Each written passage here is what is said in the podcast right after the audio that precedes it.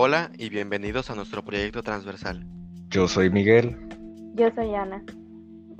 Nuestro podcast va a tratar principalmente sobre lo que es el COVID y sobre la convivencia que hemos tenido que llevar o cómo hemos vivido esta situación de pandemia. A estas alturas de nada sirve explicar lo que es el COVID o el coronavirus.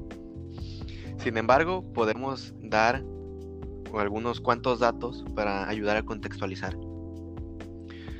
Actualmente en México existen cerca de 1.500.000 casos confirmados y a nivel mundial existen cerca de 90 millones de casos confirmados de COVID. Esto nos ha llevado a una situación de pandemia bastante complicada en la que hemos tenido que vivir bastantes meses. Sí, compañero Tenorio, en esta mal llamada cuarentena, puesto que ya hemos llevado más, ya vamos más allá de los 40 días, eh, hemos atravesado situaciones difíciles, algunos más, algunos menos, pero lo que cuenta es que seguimos aquí, dando batalla y con la cabeza muy en alto. Pues tienen razón, aunque también en este encierro muchas personas han llegado a descubrir nuevas formas de pasar el tiempo, han descubierto algunos, mm, ¿cómo decirlo? Unas habilidades que no sabían que tenían para ciertas cosas y que gracias a este tiempo de descanso, en la, que, en la cual pues no hacemos muchas cosas como antes, que era ir al trabajo, ir a la escuela, este, salir. Entonces al estar todo tiempo en casa, pues aprendes algunas cosas. También puedes convivir con tu familia, mejorar lazos y todo eso que ha pasado durante este encierro, como hemos visto. También están las formas de cuidarnos. Realmente nuestra higiene ha mejorado muchísimo desde que empezó la cuarentena, ya que íbamos a lugares y a veces, o sea, a veces hay personas que ni siquiera se lavan las manos o que no le tomaban tanta importancia al lugar donde comían o cómo comían por el simple hecho de que pues se cree que está limpio, ¿no?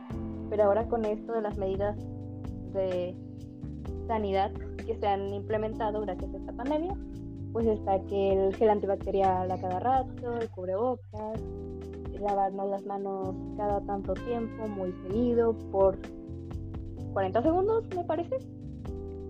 O sea, han implementado muchísimas cosas que poco a poco íbamos perdiendo ya que nos hacían, pues porque se creía que estaba bien todo, ¿no? Así es. En el hogar hemos tenido bastantes experiencias a partir de lo que es esta pandemia y el encierro.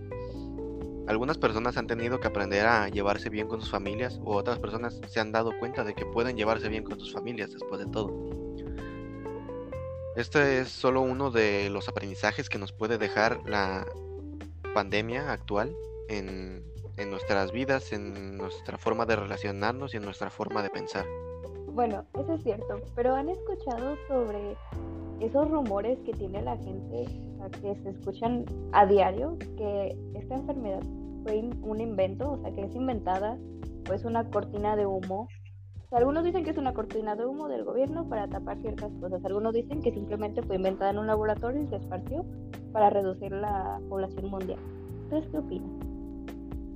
Sí, bueno, yo opino que esto no es más que una mera invención de la gente que no tiene nada que hacer en sus casas, vaya, que se la pasa perdiendo el tiempo, de, ociosos, que pues solo están pensando en cosas para afectar a las demás personas, para asustarlos. Y yo sinceramente no creo que eso sea cierto. Yo no creo que esto se haya inventado, sino que más bien mutó este virus, porque es lo que hacen los virus, mutan, ¿no? Si no, no existiera ninguna enfermedad a hoy día.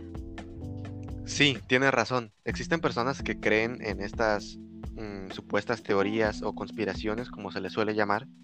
Y esto, además de que es una tendencia incorrecta, es decir, esto no, no es así, las cosas no suceden así, es una tremenda falta de responsabilidad por parte de esas personas, puesto que al no querer vacunarse, al no querer seguir las medidas de seguridad, al rebelarse contra el gobierno, no llevar cubrebocas, afectan a la salud pública y yo incluso en lo personal pienso que debería ser penalizado de alguna forma.